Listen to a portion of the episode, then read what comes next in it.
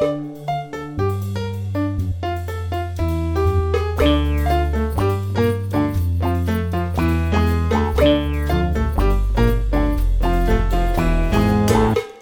und herzlich willkommen zu Folge 2 unseres Podcasts Kreuz und Quer. Heute sitzen um unser Mikrofon äh, eine Theologin und zwei Theologen, die miteinander sprechen wollen. Und das Besondere an diesen drei Leuten, die hier sitzen, ist, alle drei haben Theologie studiert, haben ein kirchliches Examen abgelegt, schon vor einigen Jahren. Und äh, keiner davon ist den mit dieser Vorgeschichte statistisch wahrscheinlichsten Weg gegangen und verwaltet heute seine erste oder vielleicht schon zweite Pfarrstelle, sondern alle drei haben was anderes gemacht, sind hier in den Kirchgemeinden im Leipziger Westen beheimatet und aktiv. Und ja, wir wollen heute miteinander sprechen, wie es zu diesem Theologiestudium kam und was daraus geworden ist. Um den Tisch sitzen Nicole Österreich, Markus Eckert und ich bin Konstantin Enge. Und wir wollen mit einer ersten kleinen Fragerunde einsteigen und mal darüber sprechen, wie kam es eigentlich dazu, dass wir Theologie studiert haben? Warum haben wir dieses Studium angefangen? Nicole, willst du beginnen? Ja, vielen Dank. Ähm, das ist bei mir gar nicht so eine einfache Frage. Es war eigentlich, also ich bin sozusagen spät bekehrt, bin zwar irgendwie kirchlich sozialisiert, aber habe erst in meiner Jugend so richtig zum Glauben gefunden, wenn man das so sagen kann. Und ich hatte unglaublich viel Spaß an alter Geschichte, Latein und ähm, Religion in der Schule. Und irgendwie ergab sich das dann und ich hatte auch noch einen Pfarrer, den ich ganz cool fand und er sagte, man, deine Neigungen passen total gut zum Theologiestudium, dann mach das doch. Und irgendwie manifestierte sich dieser Gedanke über mehrere Jahre und dann so mit 16 war, glaube ich, schon klar, was ich will. Und dann bin ich mit 18 nach Leipzig gegangen zum Theologiestudium. Habe 2005 angefangen und dort habe ich Markus getroffen. Genau, also auch ich bin kirchlich sozialisiert, das heißt, meine Eltern äh, waren natürlich auch eifrige Kirchgänger, äh, bin da aufgewachsen in den Strukturen. Bei mir war es tatsächlich eher so, dass ich, glaube ich, von mir selbst behaupten würde, viele Dinge nicht verstanden zu haben damals, äh, beziehungsweise auch irgendwie das Gefühl hatte, dass es aber schon auch äh, irgendwie interessant sein könnte. Also ich wollte es grundsätzlich besser verstehen, was in diesem Buch, die Bibel drinsteht, beziehungsweise welche Relevanz das gegebenenfalls eben auch für uns Menschen heute in der Gegenwart haben kann. Tatsächlich aber eben auch vor dem Hintergrund, ähm, dass, wie gesagt, viele Punkte, die in diesen Gemeinden diskutiert worden sind oder viele Sachen, die gesagt worden sind, ich jetzt nicht unbedingt ohne weiteres von vornherein nachvollziehen konnte. Ähm, als es dann soweit war und nach dem Abi äh, die große Frage im Raum stand, was machst du denn jetzt mit deinem Leben? äh, habe ich mich dann zunächst erstmal dazu entschieden, äh, auf Nummer sicher zu gehen und Lehrer zu werden für Germanistik und äh, Religion äh, habe dann allerdings relativ schnell gemerkt, dass die Germanistik jetzt nicht unbedingt so das, der Fachbereich ist, mit dem ich mich gerne auch weiter und intensiver auseinandersetzen möchte. Und da kam dann sozusagen in dem Zusammenhang auch die äh, Entscheidung, mehr oder weniger Theologie zu studieren, wobei ich mich noch gut daran erinnern kann, nach der Immatrikulation ins, ins, Theologiestudium irgendwann diesen damals noch blauen in Leipzig Immatrikulationsschein in den Händen zu halten, wo dann evangelische Theologie auf Diplom drauf stand und ich mir dachte, ach du Heimatland, was hast du hier für einen Mist gemacht gerade? Ähm, aber tatsächlich habe ich es nie bereut, habe es immer gerne gemacht, äh, vor allen Dingen eben auch, weil Theologie, glaube ich, wirklich ein Studiengang ist, der unfassbar breit gefächert ist, also unglaublich viele Fachdisziplinen, Methoden, ähm, Bereiche mit abdeckt, äh, von der Pädagogik über die Psychologie, Philosophie, ethische Fragestellungen, literaturwissenschaftliche Fragestellungen, ähm, die alte Sprachen, natürlich auch ein unglaublich reizvolles Thema. Ähm, genau, einfach auch so äh, dort Kulturen und, und Mentalitäten kennenzulernen, beziehungsweise wie deren Sprachen in dem Sinne funktionieren. Genau, und ähm, ja, von der Seite her war das jetzt dann auch eher so meine Motivation, die Dinge zu verstehen, für mich irgendwie erstmal primär auch klar zu bekommen und dann genau eben zu gucken, äh, was die Anwendungsfelder gegebenenfalls sind, die man mit so einem Wissen, was man im Theologiestudium erworben hat, dann tatsächlich eben auch macht. Ja, bei mir war das so, ich komme aus einem Pfarrhaus, also ich, kirchliches Leben war immer Bestandteil des Alltags und ich fand es immer toll, dass Kirche so ein Ort ist, wo man irgendwie mitarbeiten kann, wo man Verantwortung übernehmen kann und und das haben wir auch ganz früh gelernt. Ich habe in der kleinen Gemeinde meines Vaters in der Lausis, also im Gottesdienst, das erste Mal Lesungen gemacht. Da konnte ich gerade so einen Satz gerade auslesen. Und später waren dann so die typischen Stationen, junge Gemeinde. Und irgendwie ist in den letzten Schuljahren dann der Wunsch entstanden, Mensch, das könnte man sich doch vorstellen, das vielleicht auch beruflich zu machen. Also sich mit Menschen zu beschäftigen, mit der Bibel sich auseinanderzusetzen, im Gespräch zu sein, das fand ich immer sehr schön und äh, deshalb habe ich angefangen, Theologie zu studieren, ganz klar mit dem Berufswunsch eigentlich, ich will am Ende Pfarrer werden und ich habe es vorhin schon gesagt, bei uns allen ist es dazu nicht gekommen und deshalb ist unsere zweite Runde, mit der wir äh, einsteigen wollen, was ist eigentlich daraus geworden? Wir haben jetzt darüber geredet, warum wir damit angefangen haben und äh, jetzt soll es darum gehen, was haben wir am Ende daraus gemacht und ja, warum? Was ist aus dieser ursprünglichen Motivation geworden? Tja, was ist daraus geworden? Ich bin gar nicht so weit weggelandet, muss ich sagen. Ähm, ich habe schon immer gerne Krimis gelesen und Fragen gestellt und geknobelt und Sachen rausgefunden und konnte mich nach dem Studium irgendwie nicht lösen. Ähm, ich habe sehr viel ähm, Konfessionskunde und ähm, ja, das ist sozusagen die kirchliche Art und Weise, sich mit anderen Religionen und Konfessionen zu beschäftigen, äh, gemacht im Studium und habe dann nach dem Examen ein Angebot bekommen, zu promovieren, bei, damals bei Herrn Fritschkowski und ich hab, bin dann am Neuen Testament, am Institut für Neutestamentliche Wissenschaft gelandet dann äh, habe ich nochmal den Doktorvater gewechselt, aber das äh, tut nichts zur Sache. Ich bin da jedenfalls sehr glücklich mit beiden Chefs sozusagen. Habe mich dann in Kognitions- und Neurowissenschaften reingearbeitet, da ganz viele Fragen gestellt und bin irgendwie beim Thema geblieben, aber das hat mich so gefesselt, dass ich da weiterbleiben möchte, auch nach Abschluss der Promotion. Komme ich davon nicht los. Also tatsächlich war es bei mir so, dass ich jetzt wirklich auch äh, nie wirklich Pfarrer werden wollte. Äh, natürlich setzt man sich auch äh, mit diesem Berufsbild und ob es denn jetzt irgendwas für einen selbst sei im Theologiestudium auseinander. Aber ich hatte da eher immer, ja, jetzt auf gut Deutsch gesagt, einen Kloß im Bauch wollte das eigentlich nicht wirklich oder konnte es mir aus verschiedenen Gründen ähm, nicht wirklich gut vorstellen im Hinblick auf mich beziehungsweise vielleicht auch meinen Charakter.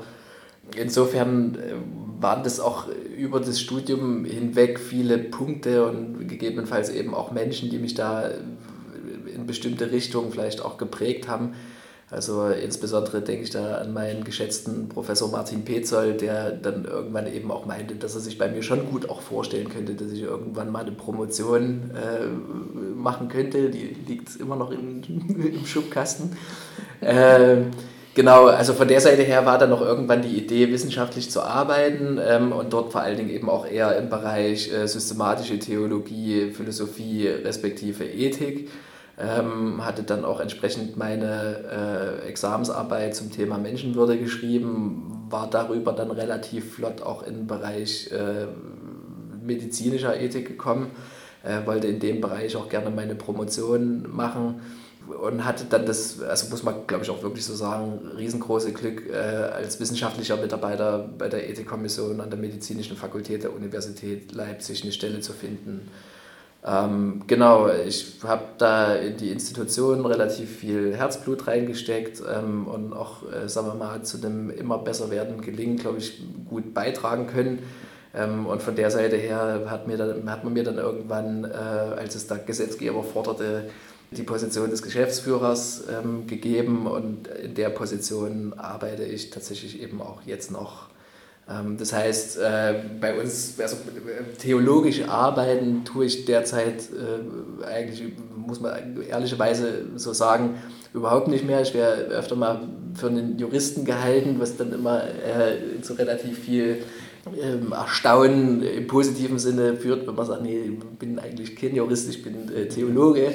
Insofern ähm, genau ist auch eher die Fragestellung, mit denen wir uns dort in der Ethikkommission beschäftigen, Forschungsethik. Also wie äh, auf welche Art und Weise können sozusagen dann eben auch neue Evidenzien äh, im Hinblick auf verschiedene Fragen geschaffen werden, respektive wie bleibt das sozusagen im Rahmen dessen, was äh, der Gesetzgeber gestattet und ethisch vertretbar ist. Und ähm, genau, insofern ist das ein relativ spezieller Bereich, der mit Theologie erstmal äh, augenscheinlich nichts zu tun hat, in dem Sinne weltanschaulich neutral auch eher daherkommt.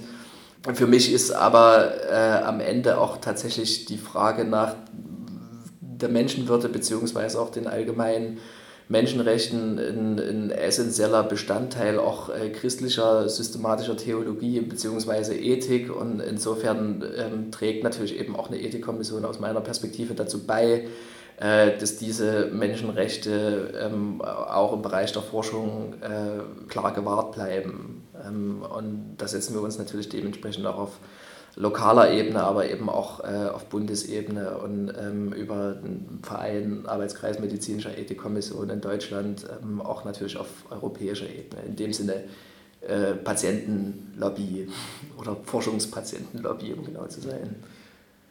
Ja, der Weg, äh, einen anderen Ausgang aus dem Theologiestudium einzuschlagen als das Pfarramt, war bei mir vom Ausgangspunkt her erstmal ähnlich wie bei euch. Ich habe also im Studium die Kirchengeschichte, ein anderes Fach, äh, für mich entdeckt und äh, fand da vieles sehr faszinierend und interessant, besonders im Bereich der Reformationsgeschichte und hatte äh, auch das Glück, mit Menschen und Lehrern es da zu tun zu bekommen, die mich in dem Bereich gefördert und weitergebracht haben. Und damit bin ich nach dem Studium an die Sächsische Akademie der Wissenschaften gekommen, bin da in einem Editionsprojekt, wo wir kirchenpolitische Briefe aus der Reformationszeit edieren und äh, arbeite nebenbei an einer Dissertation, die auch da thematisch äh, im weiteren Sinne mit dran ist. Also mein täglich Brot ist jetzt äh, irgendwie alte Briefe aus dem 16. Jahrhundert mir anzugucken und zu lesen und abzuschreiben und daraus historische Schlussfolgerungen und Entwicklungen und Wissen zu schöpfen ja, wir haben jetzt alle drei, glaube ich, schon eine ganze Menge Begriffe auch in den Raum geworfen, die für uns relativ selbstverständlich sind, weil wir äh, jahrelang irgendwie in diesem theologischen Bereich äh, gelebt haben und leben. Wir wollen ganz kurz nochmal was dazu sagen, was eigentlich Theologiestudium so bedeutet, was man da macht und ich würde jetzt einfach mal den Ball an Nicole weitergeben, die an der Universität ist und dort äh, Theologinnen und Theologen unterrichtet, im Gegensatz zu uns, und würde dich mal bitten, dass du mal in zwei Sätzen sagst, was heißt das eigentlich, Theologie studieren? Ja, das heißt ganz viel, wie wir jetzt schon gehört haben. Ähm, wir haben das in der Vorbereitung runtergebrochen auf den äh, kurzen Satz. Das ist eigentlich die Auslegung eines Buches, nämlich der Bibel. Das ist für mich als Bibelwissenschaftlerin insbesondere natürlich eine Freude, dass wir gerade darauf gekommen sind. Ähm, nein, man braucht äh, für das Theologiestudium, was ja eigentlich vielleicht, wenn man die Vorstellung hat, ähm, darauf vorbereiten soll, Pfarrer zu werden und Pfarrerin zu werden, ähm, da hat man eine ganze Menge zu tun, aber das Theologiestudium bereitet nicht unmittelbar darauf vor, sondern man fängt das mal an mit den Sprachen. Man darf drei alte Sprachen lernen, nämlich äh, Hebräisch, Griechisch und Latein. Und mit diesen drei alten Sprachen kann man dann ähm, die fünf, bei uns sind sogar sechs in Leipzig, äh, Fächer studieren. Nämlich einerseits die Bibelwissenschaften, also alttestamentliche Wissenschaft und neutestamentliche Wissenschaft, wofür man dann Hebräisch und Griechisch braucht. Wenn man ganz gut ist, auch noch Aramäisch. Dann gibt es natürlich noch die Kirchengeschichte, die wir schon erwähnt haben, was Konstantins Fach ist, ähm, die schaut, wie hat sich das alles entwickelt mit dem Christentum und so weiter. Dann gibt es die systematische Theologie, die darüber nachdenkt, wie wir Christentum, wie wir Gott, wie wir Jesus, wie wir Trinität und diese ganzen Begriffe, die wir brauchen, um Christentum zu denken, wie wir die definieren können, wie wir, wie wir uns das vorstellen können. Und die Krone der Theologie, wie wir immer so schön mit einem Schmunzeln auf den Lippen sagen, ist die praktische Theologie, die wieder erwarten nicht dazu führt, dass man praktisch ähm, Pfarrer sein könnte oder Pfarrerin, sondern sie sich mit der Theorie der Praxis auseinandersetzt. Ganz spannend. Also was ist Seelsorge? Äh, wie macht man das am besten? Wie kann man Kasualgottesdienste verstehen, begreifen. Also Kasualien sind zum Beispiel Taufen, Hochzeiten, Konfirmationen, alles was so Rituale, Feste sind. Ja, und in Leipzig, habe ich schon erwähnt, gibt es dann noch die Religionspädagogik extra, die sich damit beschäftigt, wie ich in der Schule Kindern am besten die christliche Botschaft oder ähm, das Christentum als Wissen nahebringen kann. Ja, das hat man am Ende dann im Examen alles gelernt und hat eine ganze, ganze Menge Wissen drauf und äh, auch viel verstanden. Das war was, was ich in meinem letzten Jahr in der Examensvorbereitung unglaublich genossen habe, als ich dann die Fäden alle ähm, zusammenknoteten und in Gewebe ergaben und Sinn ergaben. Das war ganz toll. Genau, stellt sich ja dann auch immer wieder die Frage im Studium selbst, ähm, oder mit der Frage wird eingestellt, manchmal stellt man sie sich natürlich auch selbst, äh, was jetzt die, die Bibel als Buch jetzt in irgendeiner Form gegebenenfalls auch für einen selber oder im Allgemeinen auch äh, so besonders macht.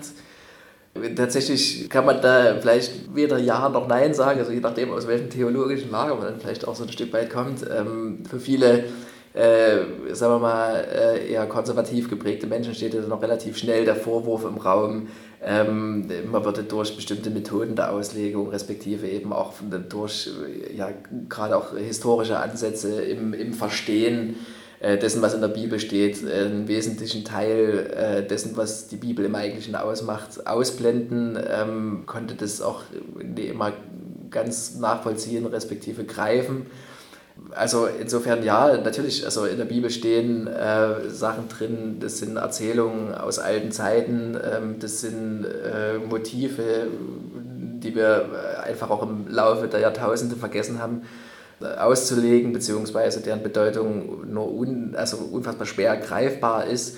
Aber ja, natürlich äh, aus meiner Perspektive, und das ist das, was ich mir aus dem Theologiestudium in allererster Linie eben auch mitgenommen habe, ist, insbesondere im Alten Testament wird das relativ gut augenscheinlich ähm, dass da Bücher dabei sind, die Entstehungszeiten von mehreren hundert Jahren haben. Ne? Also da, da, da haben sich Menschen mit Ideen und Gedanken und, und äh, Erzählungen, später dann auch irgendwann niedergeschrieben, ähm, anderer Generationen auseinandergesetzt und haben versucht äh, zu verstehen, was die Tradition, die sie überliefert bekommen haben, mit ihrer eigenen Gegenwart eigentlich zu tun hat und haben dann dementsprechend das ausgelegt, aber eben auch immer auf ihre Gegenwart hin. Also die Tradition, die aus der Vergangenheit in die Gegenwart spricht, aber dann in dem Punkt auch nicht statisch bleibt, im Sinne von ähm, einfach nur Regeln, die zu befolgen sind, ähm, an die Hand gibt, sondern natürlich eben auch die Gegenwart mit den Fragestellungen und Problemen, die sich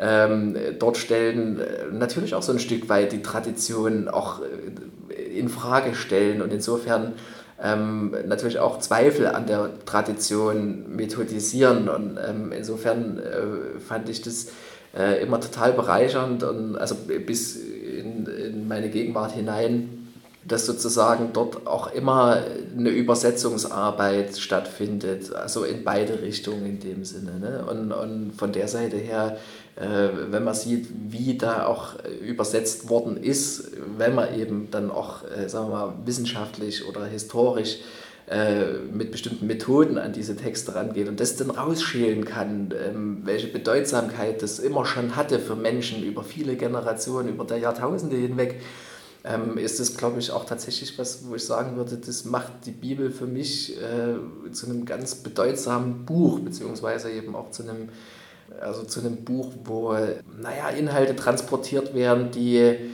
sagen wir mal jetzt im Habermaßischen Sinne, nur sehr schwer zu übersetzen sind, ohne dass ein Rest übrig bleibt. Ähm, und von der Seite her auch wichtig sind zu tradieren, aber eben, wie gesagt, jetzt im lässigsten Sinne wieder eben nicht äh, äh, Anbetung der Asche, sondern äh, Bewahrung des, des Feuers, ne? also das bloße Festhalten an irgendwelchen Buchstaben, das, äh, dem widerspricht im Grunde ja schon die Entstehungsgeschichte der Bibel selbst. Mhm. Das ist auch das, was wir in der Bibelwissenschaft mit historisch-kritischer Methode machen. Wir versuchen herauszufinden, was die Autoren damals gemeint haben, was sie sich vorgestellt haben, welche Bilder sie im Kopf haben, wenn sie erzählt haben. Und der zweite Schritt ist dann aber immer zu fragen, was, was hat das mit uns heute zu tun? Und wie bringen wir das den Menschen von heute nahe?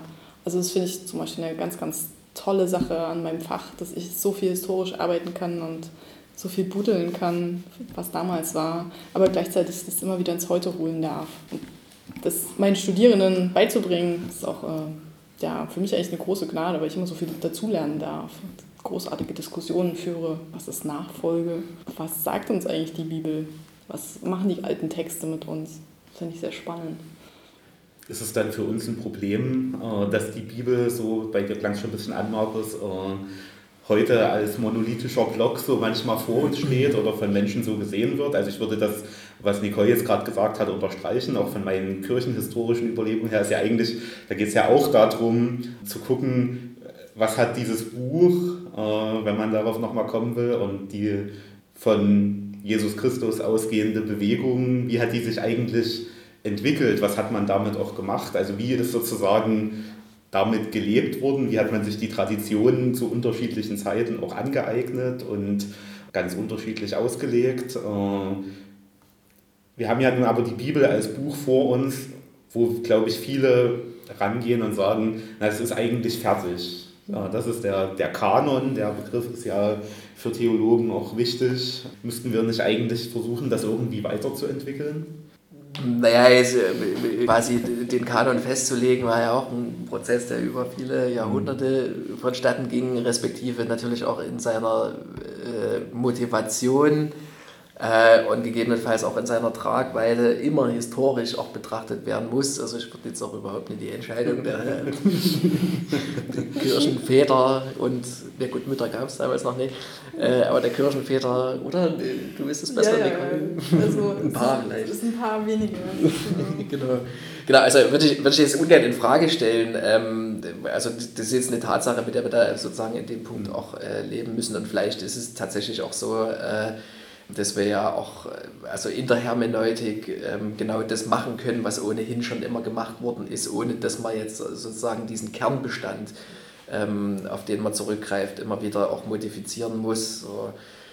Was für mich halt so ein Stück weit äh, in dem Zusammenhang, beziehungsweise im Hinblick auf diese Frage äh, Wort Gottes, vielleicht auch irgendwie eine Auslegung dessen ähm, eine bedeutsame Rolle spielt, ist vor allen Dingen eben auch die paulinische Rechtfertigungslehre, respektive das, was dann gerade auch in der Reformationszeit neu aufgefasst worden ist, dieses, diese Anthropologie, ähm, die ich für sehr nachdenkenswert halte im Sinne dieses Simul Justus et Peccator, das heißt, der Mensch ist immer ähm, Sünder und Gerechter zugleich, äh, gerecht aber eben auch nur deshalb, weil Gott sozusagen seinerseits die Voraussetzung dafür schafft, durch sein bedingungsloses Ja der Menschheit oder dem, dem einzelnen Menschen auch gegenüber. Ne? Und, und, und diese Ambivalenz, also diese, diese, diese Spannung, in der menschliches Dasein stattfindet, mit Fragen, mit allen Fragen, die sich auch schon vor 3000 Jahren gestellt worden sind oder über die, die Jahrhunderte hinweg immer wieder neu, mit immer wieder anderen Antworten oder mit immer wieder anderen Nuancen auch in der Fragestellung. Ähm, das, das ist aus meiner Perspektive tatsächlich äh, ein Punkt, den es zu bewahren gilt, im Sinne von, es gibt für mich kaum einen Grund aus der Anthropologie heraus, also aus, der, aus dem Nachdenken über das, was der Mensch sei, heraus äh, zu dem Punkt zu kommen, ähm, ich könnte jetzt nur irgendwie eine Art Bibel zu lesen oder auszulegen zulassen, ähm, sondern das ist immer irgendwie auch so ein Stück weit in einem relativen Spannungsverhältnis und, und ähm, von der Seite her ist es natürlich eben auch wichtig, dass man sich äh, auseinandersetzt, ähm, beziehungsweise prinzipiell erstmal als, als äh, gegeben und, und auch als bewahrenswert äh, erachtet, wenn, äh, sagen wir mal, Theologien vertreten werden, mit denen man jetzt selbst eher sich wahrscheinlich wirklich identifizieren kann. Insofern, äh, ja, also bestimmte, bestimmte Antworten oder bestimmte, bestimmte Punkte im Hinblick auf die Reflexion meines eigenen Daseins, genau in diesem Sinne, äh, Spannungsverhältnis immer zum Scheitern verurteilt, aber dennoch geliebt in dem Sinne, äh, das, das, das, ist, das ist wirklich für mich so der, der, der ganz wesentliche Kern dessen, was Bibel für mich jetzt persönlich auch ausmacht. Ne? Und, und ähm, ich sag mal, in dem Moment, wo aber genau das äh, vergessen wird ähm, im Sinne eines Dogmatismus, du sollst so sein, du musst dich an die Regeln halten, ähm, du darfst das und das nicht machen, äh, das und das ist Sünde. Ähm, und, und, und dann aber eben auch nicht mehr in dem Sinne, ist das tatsächlich noch eine adäquate Antwort auf die Fragestellung meiner Gegenwart?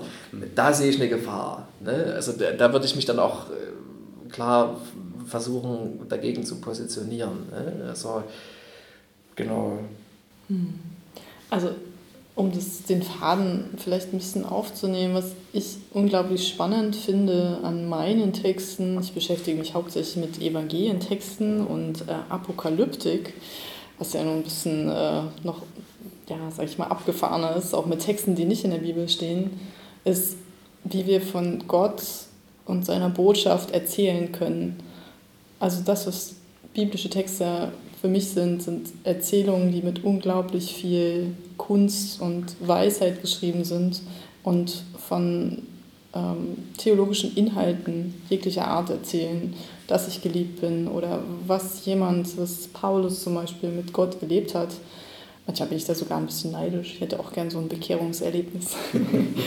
Vielleicht ohne Blindheit, aber diese unglaubliche Energie, die auch in den Texten manchmal drin ist, äh, wenn Jesus den Tempel reinigt und äh, da die Tische umwirft. Das finde ich eine unglaubliche Spannung und ich denke, das kann für uns auch eine Brücke bilden zum Heute, also über die Erzählung zu gehen, also der Mensch als Homo narrans, als, als der erzählende Mensch. Ähm, wie können wir vielleicht da eine, eine Brücke schlagen zwischen dem, was die Bibel uns sagen könnte und sagt vielleicht auch mit Hilfe des Heiligen Geistes, wie man auch immer das begreifen möchte. Da bin ich irgendwie noch dran am Überlegen, was der noch für eine Rolle spielt bei der Auslegung. Ähm, aber diese Brücke zu schlagen ins Heute, wenn, wenn wir die biblischen Texte betrachten, dann können wir vielleicht andere Erzählungen finden, die Menschen heute anrühren könnten und ihnen was sagen könnten und die ihnen nicht so fremd vorkommen wie diese alten Texte, die in der Kultur spielen, die wir uns erst aneignen müssen und deren Sprache wir erst lernen müssen, damit wir sie irgendwie halbwegs verstehen können. Genau, wir stecken eigentlich schon mittendrin in diesem letzten Punkt. Äh, wir haben viel über die Bibel gesprochen und äh, auch jetzt schon darüber, was eigentlich dieser, dieses Leben mit der Bibel, dieser Umgang mit der Bibel, dieses Studieren der Bibel im Theologiestudium vielleicht äh, heißen könnte für Kirche heute. Und wir sind mit unserem Podcast ja auch an dieser Frage dran. Äh, was ist eigentlich Auftrag? Was ist Relevanz von Kirche heute? Was würdet ihr da jetzt aus unserem Gespräch vielleicht benennen, mitnehmen oder auch an offenen Fragen formulieren, die vielleicht an anderer Stelle in unserem Podcast mal besprochen werden könnten? Was würde ich mitnehmen? Also ich spüre sehr deutlich in meinem Umfeld, dass Kirche als Institution an Relevanz verliert, für Menschen nicht mehr so wichtig ist, dass auch diese Sache mit der Gemeinschaft nicht so zieht, wenn Menschen andere Formen von Gemeinschaft finden. Ich glaube, Kirche muss irgendwie zurück, vielleicht ist das ein falsches Wort, aber muss irgendwie eine Kernbotschaft wieder haben und die auch transportieren können. Und da müssen wir zumindest sprachlich uns ganz sehr am Riemen reißen. Ich meine, ähm, wir haben alle drei Theologie studiert und sind ganz fit in dieser Sprache, die Theologen verwenden und die Kirche verwenden. Aber mit dieser Sprache sind wir so weit weg von der Alltagssprache. Ja, das ist so ein bisschen meine Mission. Zum Beispiel in Predigten, das ist ja auch schon kein Format mehr, ist was vielleicht zeitgemäß ist, aber ähm, keine Predigt mehr zu halten, sondern zu erzählen.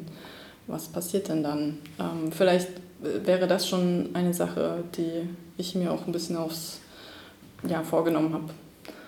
Und ansonsten Relevanz von Kirche, ich finde es ähm, eine ganz, ganz schwierige Frage und die ist äh, für mich auch schwer beantwortbar gerade.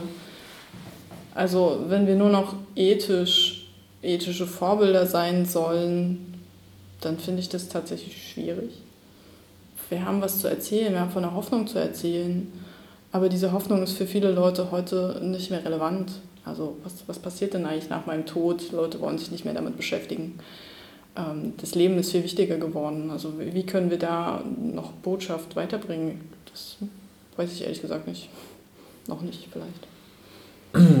Naja, wir leben ja, also ist vielleicht auch eine Frage der Wahrnehmung, aber meiner Wahrnehmung nach äh, leben wir ja in einer Zeit, wo, sagen wir mal, relativ viele Rückzugsräume geschaffen werden für für Positionen, ähm, aus denen heraus auch die Positionen dann immer wieder relativ kompromisslos äh, in das Gesamtgeschehen der Gesellschaft hineingetragen werden. Ähm, man hat das Gefühl, es gibt unfassbar viele Inseln.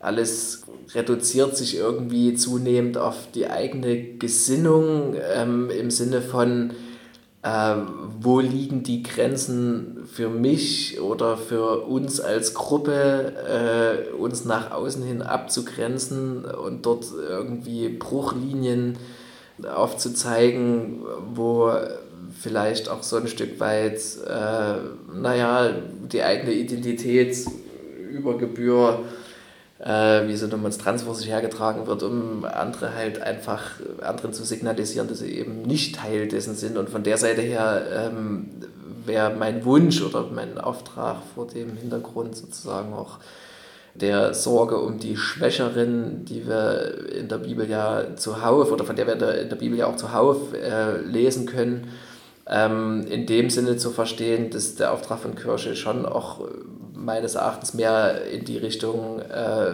wahrgenommen werden sollte, einfach auch zu zeigen, dass äh, heterogene Gemeinschaften, wo Menschen unterschiedlichster Couleur zusammenfinden und irgendwie einen gemeinsamen Ort finden, ähm, was Verbindendes und, und auch ihre Unterschiedlichkeiten gut aushalten können, ähm, aber vielleicht auch ihre, ihre Spannung gut, ähm, gut, naja, also gemeinsam auch bearbeiten können.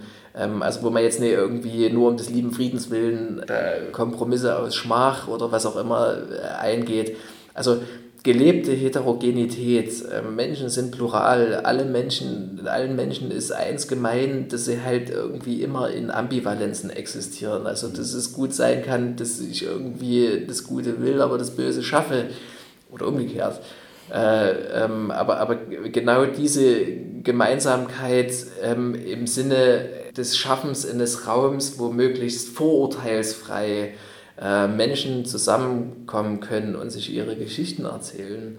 Ähm, das fände ich tatsächlich auch irgendwie im Hinblick auf diesen, naja, durchaus ja auch um sich greifenden Rechtspopulismus beziehungsweise auch viele andere äh, Fragestellungen, die insbesondere eben auch Minderheiten betreffen, einen ganz wichtigen Aspekt, äh, für den sich Kirche aus ihrer Überzeugung heraus von Gott geliebte Menschen zu sein, viel mehr auf die Fahnen schreiben sollte, als es es zumindest in Sachsen so tut.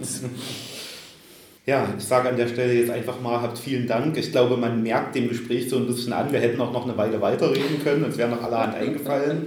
Und äh, in diesem Podcast zumindest soll das ja auch passieren. Nächsten Monat wird es eine neue Folge geben mit neuen Gesprächspartnern, in dem weiter an dieser Frage, was ist eigentlich der Auftrag, was ist die Relevanz von Kirche heute, äh, gedacht wird. Und wer weiß, vielleicht gibt es ja auch in der Runde irgendwann nochmal ein Gespräch. Für heute herzlichen Dank, liebe Nicole, lieber Markus, für das gute Gespräch und äh, das nette Miteinander hier in der Abend in der Betanienkirche bei Wein und Nüssen und guten Gedanken. Und an alle Hörerinnen und Hörer, bis bald.